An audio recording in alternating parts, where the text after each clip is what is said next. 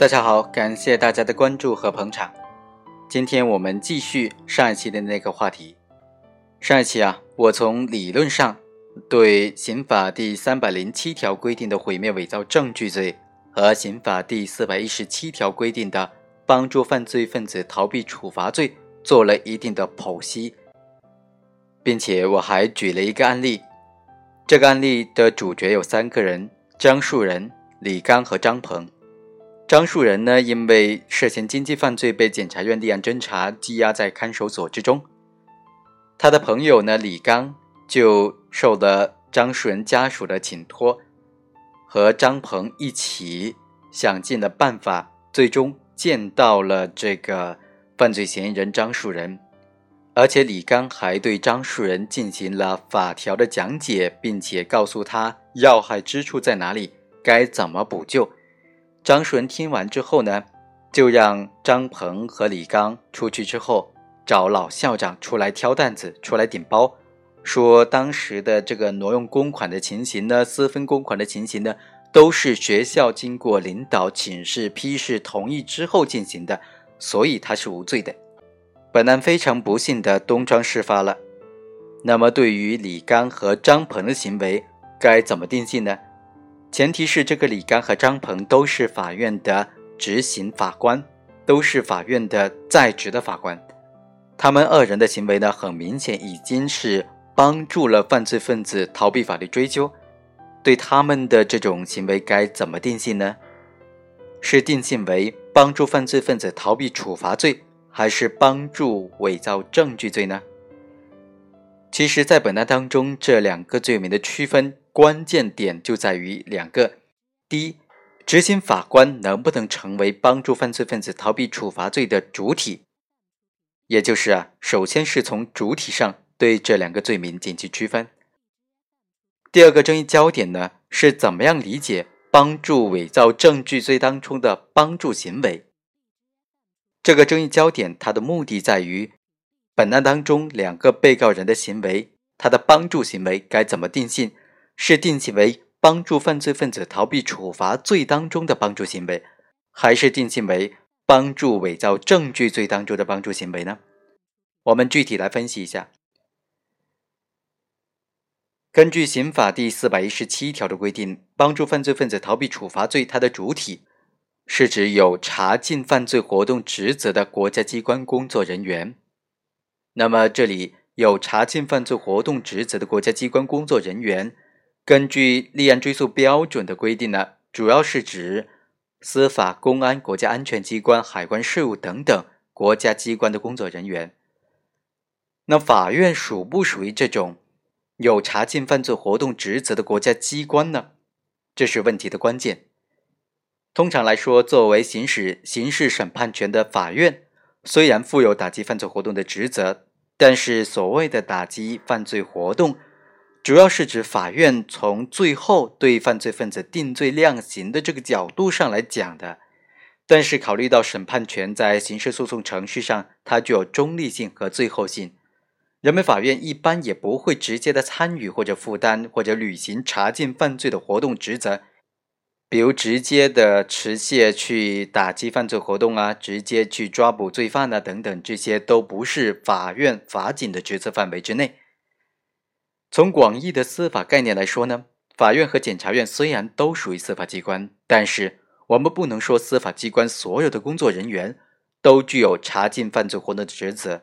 说这一点呢，主要是为了说明，退一步讲，即使法院属于这种有打击犯罪活动职责的机关，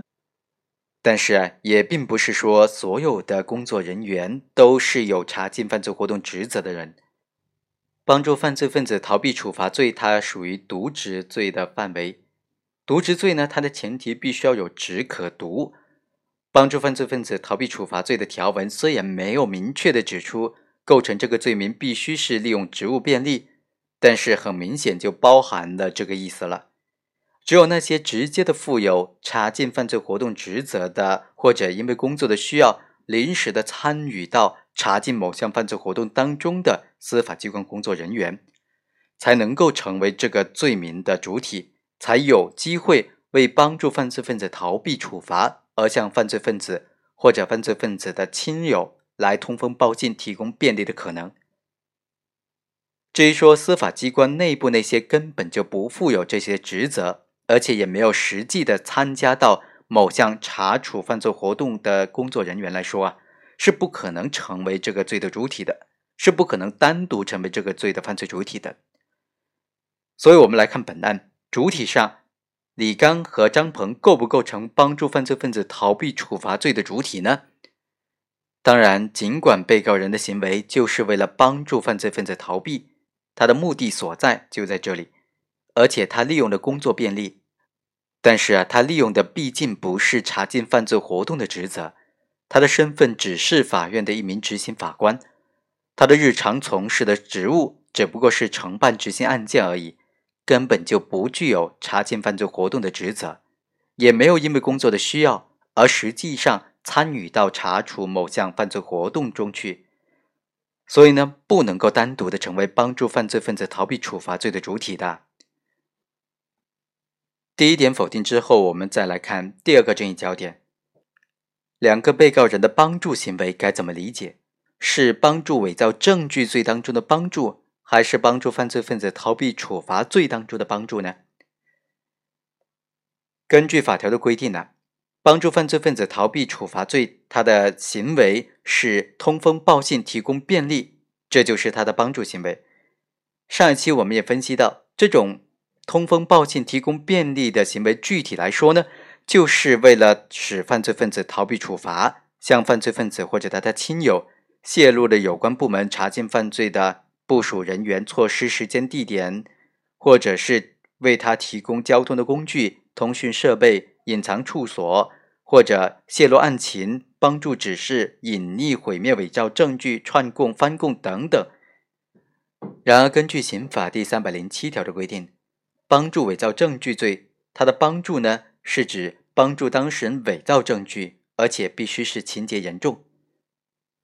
所以啊，帮助犯罪分子逃避处罚罪和帮助伪造证据罪，客观行为表现上。都是为了帮助对象实施伪造证据的帮助行为，但两罪存在很明显的区别。首先，主体上，前者呢只能是特殊主体，只有那些有查禁犯罪活动职责的国家机关工作人员才能够构成主体，而后者则是诉讼活动当中当事人以外的其他的一般主体。在客观行为方面，一个呢。表现出向犯罪分子或者他的亲友通风报信、提供便利，而后者则表现出为当事人伪造证据提供帮助。至于帮助的情形呢，它可以是多种多样的，比如说出谋策划、提供便利、提供工具、提供指示、帮助串供、帮助翻供等等。第三，在主观方面呢，帮助犯罪分子逃避处罚罪当中，他的行为人的帮助目的。只能够是明知道是犯罪分子而有意帮助他逃避处罚。然而，在帮助伪造证据罪当中啊，无论行为人采取了哪一种帮助的方式，他的主观上都明知道自己的行为是在为当事人伪造证据提供帮助。他故意的内容呢，就是想通过妨害司法机关查明真相，来达到为当事人开脱罪责或者嫁祸给其他人的目的。如果行为人不知道自己的行为是在为当事人伪造证据提供帮助，尽管在客观上呢起到了帮助的效果，也不构成帮助伪造证据罪的。另外，在入罪的情节上，帮助犯罪分子逃避处罚罪，它的条文当中对于行为并没有达到情节严重的这个情节要求，也不论被帮助的犯罪分子是否已经实际逃避的处罚。然而。在帮助伪造证据罪当中，行为人所实施的帮助行为，只有达到了情节严重的程度，才能够构成犯罪。所谓情节严重，通常是指行为人的帮助行为严重的干扰了司法诉讼活动，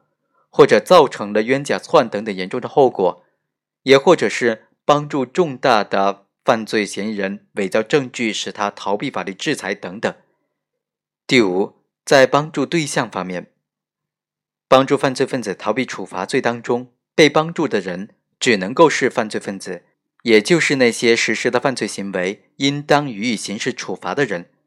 不管这个犯罪分子是否已经被采取的强制措施。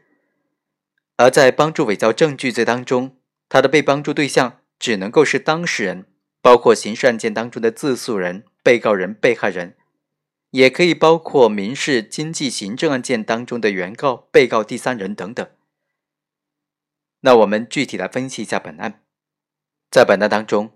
李刚他是法院的执行法官，利用工作之便利，非法的获取了提审证，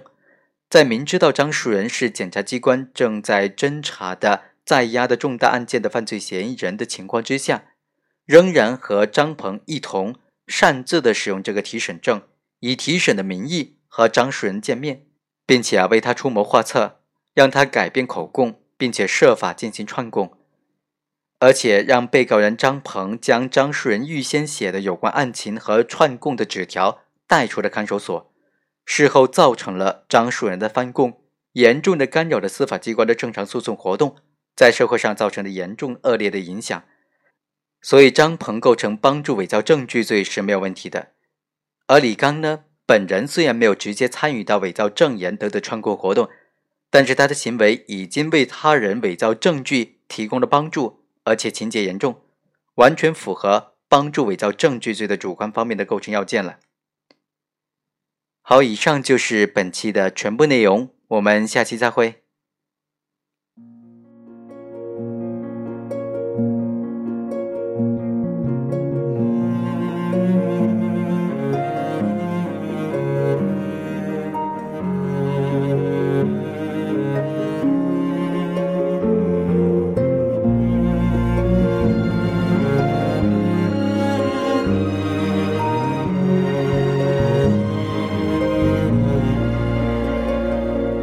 匆匆那年，我们究竟说了几遍再见之后再拖延，可惜谁又没有爱过？不是一张激情上面的雄辩。匆匆那年，我们一时匆忙撂下难以承受的诺言，只有等别人兑现。